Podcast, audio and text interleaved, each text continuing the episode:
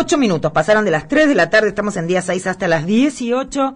Bueno, nos quedamos ahí escuchando un poquito a Belan Sebastián. Y antes escuchábamos a Liliana Herrero con el precioso tema Confesión del Viento, esa, ese diálogo, ¿no? Con el viento en este tema de Juan Quintero y, y Juan Falú. Precioso. Bueno, estamos, te decía que íbamos a repasar algunas de las cosas que ocurrieron en la semana. Te voy a actualizar los datos que tienen que ver con el coronavirus, porque bueno, el gobierno está informando dos veces por día y en el informe de este mediodía, en, lo que va de este sábado, ya confirmaron ocho nuevos casos. El total en la provincia de casos positivos es 429. Eh, se está haciendo testeo a full y eso tiene que ver también con la bueno, la decisión del gobierno de abordar esta situación y este momento de esta, de esta manera, algo de lo que vamos a charlar un poco más en el, en el curso de la, de la tarde, ¿eh? lo que resta del, del programa. El registro de las 15, como te decía, como ya imaginábamos, es más alto que el de las 14, 20 grados 4 décimas, humedad 35%.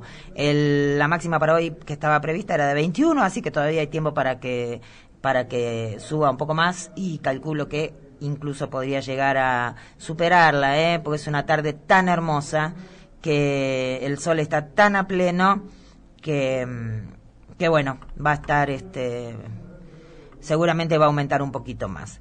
La semana que terminó, bueno, los, los últimos, los, nuestros últimos encuentros aquí de sábado a la tarde nos estuvimos ocupando desde distintos lugares de algo que preocupa mucho en la ciudad y que tiene que ver con la intención de construir un crematorio en el, en el ámbito del cementerio del Salvador. En esta semana que terminó hubo dos resoluciones judiciales que suspendieron la, la construcción del crematorio. Hubo, como ya sabrás, eh, desde diversos espacios y sectores eh, voces críticas a esta iniciativa por la, por la contaminación que implica y también lo hubo en el ámbito político. La la diputada provincial Leila Chaer del Frente de Todos Partido Justicialista se ocupó del tema y para que para saber un poco más estamos en comunicación precisamente con ella. Buenas tardes Leila, Gaby Tisman te saluda, ¿cómo te va? Hola Gaby, ¿cómo estás? Buenas tardes a vos y a toda la audiencia. Bueno, gracias, gracias por atendernos. Bueno, estuviste ocupándote vos también del tema del crematorio, esta obra que mm, hasta ahora ya tuvo la decisión de la justicia de que se suspenda, ¿no? Para como medidas cautelares hasta tanto se, se bueno, se, se haga lo que lo que se debe hacer. ¿Cuál es tu tu, tu, tu abordaje sobre este tema? Bueno, mira, la verdad que, bueno, yo lo vengo siguiendo desde que comenzó el conflicto porque soy vecina, este, como una vecina afectada, obviamente como militante eh, y también como legisladora, seguí este, eh, muy este, muy por encima el tema. Y mm, bueno ya cuando se judicializó eh, bueno desde desde mi punto de vista para mí bueno era un error haber haber haber llegado a la judicialización pudiendo haberlo resuelto de, digamos por los ámbitos administrativos no que competen.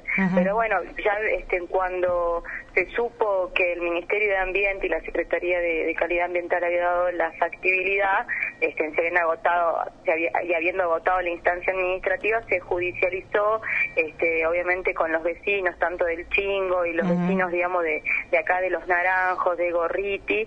Eh, bueno, eh, esperé este, hasta, hasta la, la, resolución, o esperamos todos, viste, muy atentos a, a cómo se desenvolvía, porque, bueno, ya había comenzado la obra.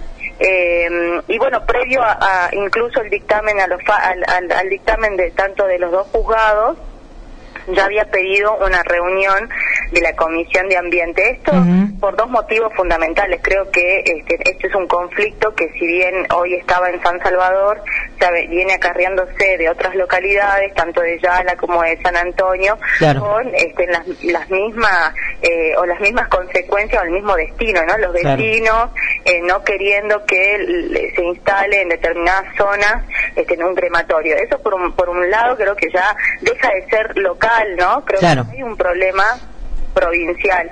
Eh, y después, por otro lado, eh, creo que eh, la necesidad y la urgencia, hay dos cosas claras que lo han dicho los concejales este, en reiteradas oportunidades, que la, San Salvador de Jujuy tiene los este, cementerios municipales colapsados hace 10 años, digamos, por lo cual es una problemática que tenemos hoy, los que vivimos en capital, pero además, digamos, y otro, otro tema no menor es que estamos en medio de una pandemia y claramente necesitamos, por una cuestión de, necesidad de la provincia, pero también por una cuestión de urgencia, se necesita un crematorio. Con esto quiero decir que en ningún momento creo disidentes estuvieron en contra de la instalación de un crematorio, sino de la zona y de la ubicación. Eso, eso quedó muy claro. Eh, Leila, además hay un, hay una pregunta así muy específica que me gustaría hacerte que tiene que ver con eh, digamos, vos estás pidiendo que se reúna la Comisión de, de, Ambiente de la legislatura. ¿Cuál es, ¿Cuál sería el camino, digamos? ¿Qué puede hacer la legislatura? No digo para que no se haga el crematorio en San Salvador, sino para, para darle un, un, un, marco que resuelva el problema de fondo, digamos, para que se pueda hacer un crematorio en algún lugar de la provincia y que no vuelva a haber un conflicto. ¿Cuál es la idea? ¿Qué, qué es lo que pueden hacer desde la legislatura? Bueno, dos, dos cosas fundamentales. Primero, digamos, ponerse, que nos pongamos de verdad sobre el tema y este, podamos escuchar a todas las partes, ¿no?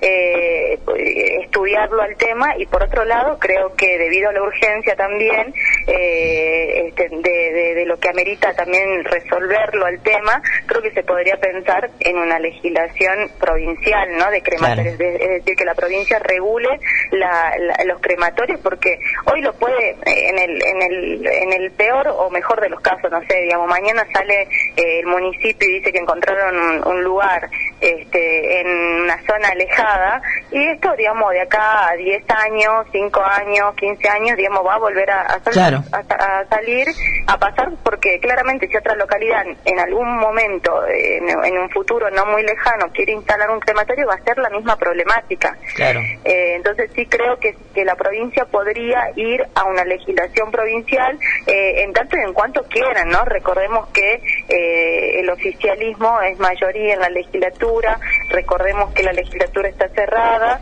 y, digamos, y otro dato no menor que digamos no, tuvimos noticia de la nota que, presenté para que por lo menos mantengamos una primera reunión de manera virtual con los legisladores y la legisladora que son parte de la comisión eh, para saber más o menos la postura, ¿no? A mí también me llama la atención y me gustaría saber cuál es la posición del oficialismo, de los legisladores, que además les interesa la temática ambiental. Porque creo, Gaby, este, que esto es lo, lo más importante la pandemia nos vino a, dejar muchas enseñanzas, ¿no? Pero fundamental y la principal es que la salud tiene que eh, tiene que ser prioridad. Y creo que en ese sentido lo ambiental hay que empezar a tomarlo como este, lo ambiental como de, un derecho humano también. Y también hay que no solamente legislar, sino eh, tomar y ejecutar políticas públicas y crear políticas públicas que este, tomen a, a, las cuestiones ambientales de una, desde una manera transversal. De la misma manera que nosotros pedimos que la perspectiva de género esté incorporada ¿no? en, todas las políticas públicas, creo que lo, ambiental tiene que, ser tomado de la misma manera.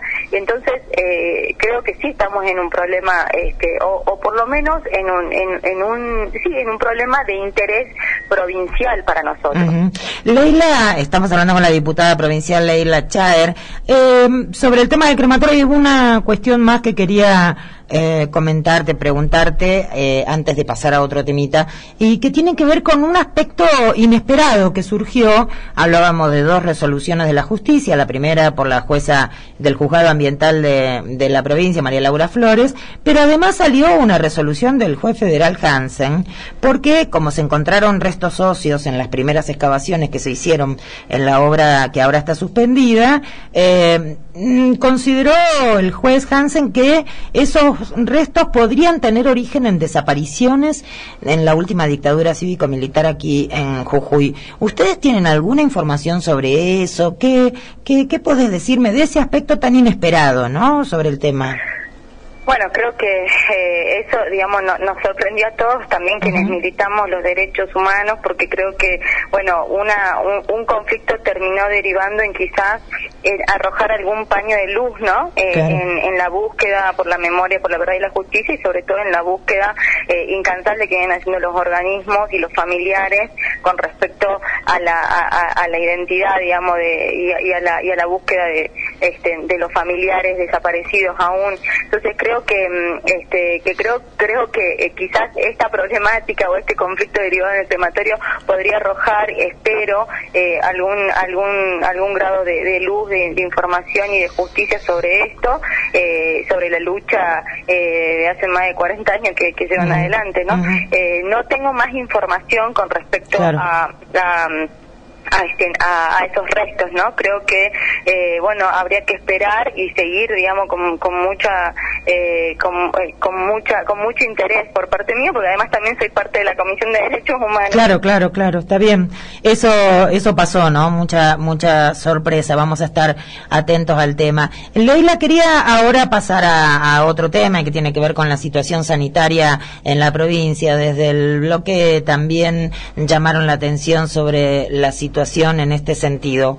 ¿Qué evaluación están haciendo y qué, qué, está, qué esperan que, que, que ocurra desde el Ejecutivo Provincial para enfrentar esta crisis?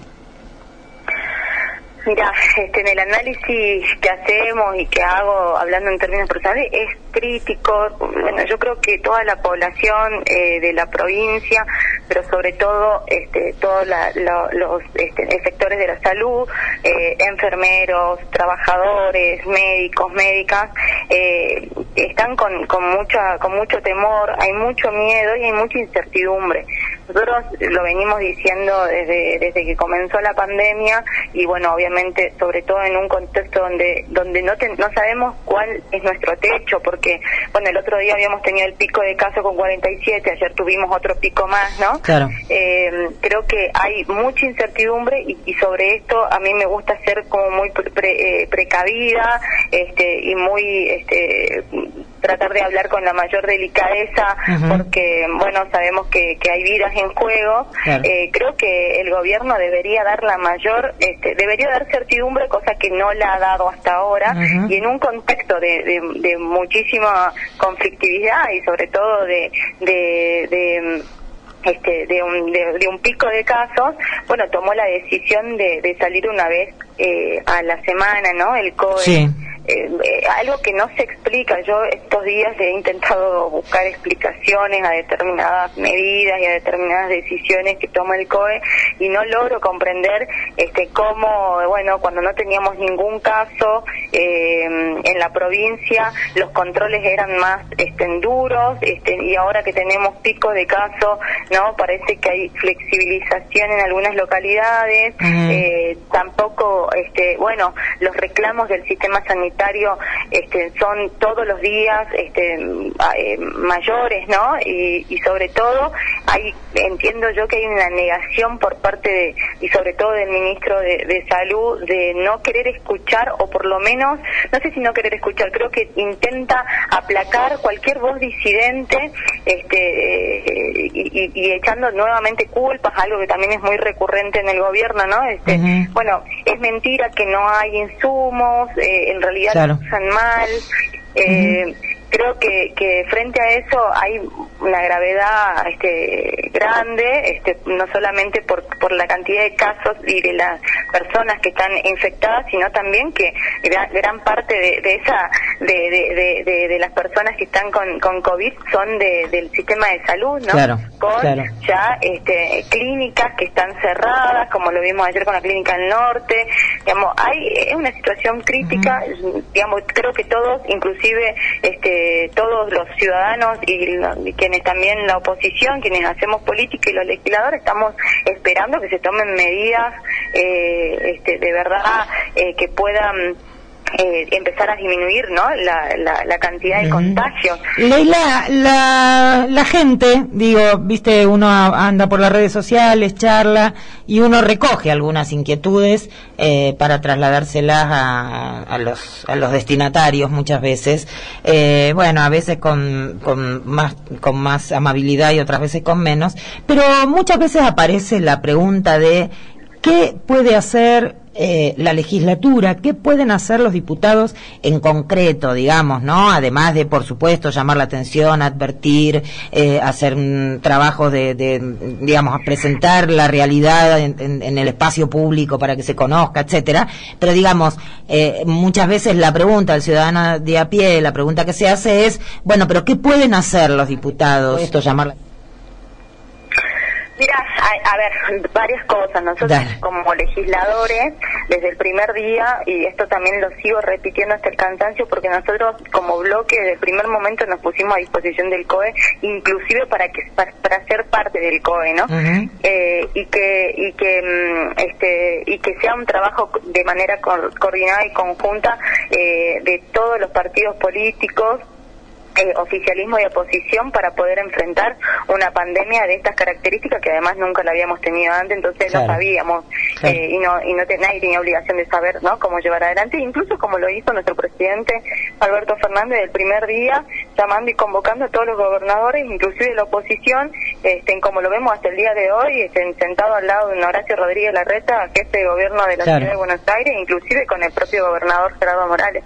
Eh, pero eso nunca pasó en la provincia eh, de Jujuy y, nosotros eh, hemos hecho todos los intentos para colaborar y eso no pasó. Más allá de este, nuestras intenciones de poder ser parte del COE, bueno, este, hace un tiempo cuando volvimos a fase 1 se cerró la legislatura, entonces eh, se nos, digamos, a nosotros o a quienes intentamos querer hacer algo, se nos complica la hora de querer este, poder presentar algo para poder debatirlo eh, y que obviamente pueda tener algún efecto inmediato, porque también sabemos que eh, el, nuestro pueblo necesita respuestas urgentes, eh, no, no necesita que por ahí no este, eh, que se dilaten cuestiones o temáticas. Y en ese sentido este, en la realidad es que hoy estamos atados de manos por decisión del propio gobernador. Tener el poder judicial cerrado el, el, poder legislativo cerrado creo que es decisión del poder ejecutivo hoy y, y este y que también nos, nos ata de manos a la hora de poder por lo menos generar algún grado de, de, propuestas no eh, que que, puedan aportar o arrojar algún, no sé, algún aporte, eh, no digo que sea la, la solución ni que nosotros tengamos la solución porque yo yo de manera personal pienso que, que esto es un trabajo necesariamente coordinado y articulado y pensado con todos los actores de la sociedad. Y creo que ahí en ese sentido sí el, COE provincial y el gobernador pecaron de soberbios porque este pensar que, que, ellos tenían la verdad absoluta y no y no escuchar a los actores de la sociedad digamos no escuchan a los enfermeros no escuchan a los eh, no escuchan a, la oposición no escuchan absolutamente a nadie este, bueno, creo que, que mm, sobre esos errores hoy quizás hay algunas hay algún grado de consecuencia, más allá de que sabemos que eh, yo eh, en ese sentido también soy muy eh, precavida porque, bueno, la realidad es que sabíamos que en algún momento el virus iba a ingresar a la provincia. El tema es cómo nos preparábamos para eso, ¿no? Leila Cher, te agradezco mucho esta comunicación, ¿eh? Muchas gracias a vos, Gaby, este, y bueno, a disposición siempre. Gracias. Eh, hablábamos con la diputada provincial Leila Chaer del bloque Frente de Todos Partidos Justicialista. 47 minutos pasaron de las 3 de la tarde. ¿Podríamos hacer una canción y una pausa, por ejemplo? Sí, porque tenemos más llamados, más entrevistas y queremos aprovechar bien la tarde. Ahí está. Ya venimos, nos quedamos hasta las 18.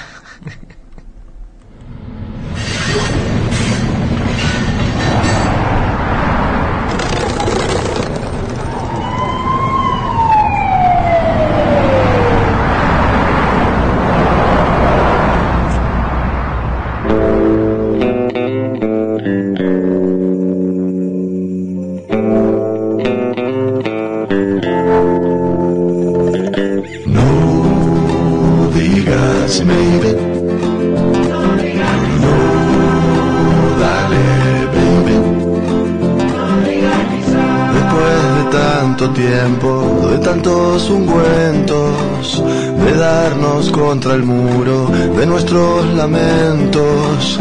Sigo buscando afuera lo que no hallo adentro, sin peros en la lengua, aquí te espero. No digas maybe. No, dale, baby. Yo me hago cargo de mis sin embargos, de la pena y de la gloria de todos mis bardos. Relojeo el espejo sin miramientos y encuentro mi bosquejo sin remordimiento. No digas maybe,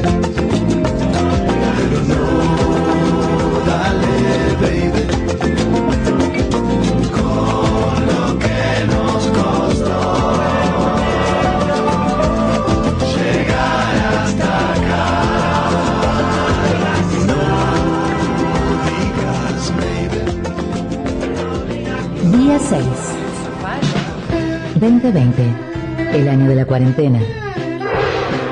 El año en que aprendimos a hacer arroz con leche. Con este sí, con esta no. ¿Me quiero casar? Si puedo en casa, me quedo yo. Día 6, 2020, el año de la cuarentena. Sábados, de 15 a 18. Día 6. Like dancing in the rain. Can I have a volunteer? Just keep right on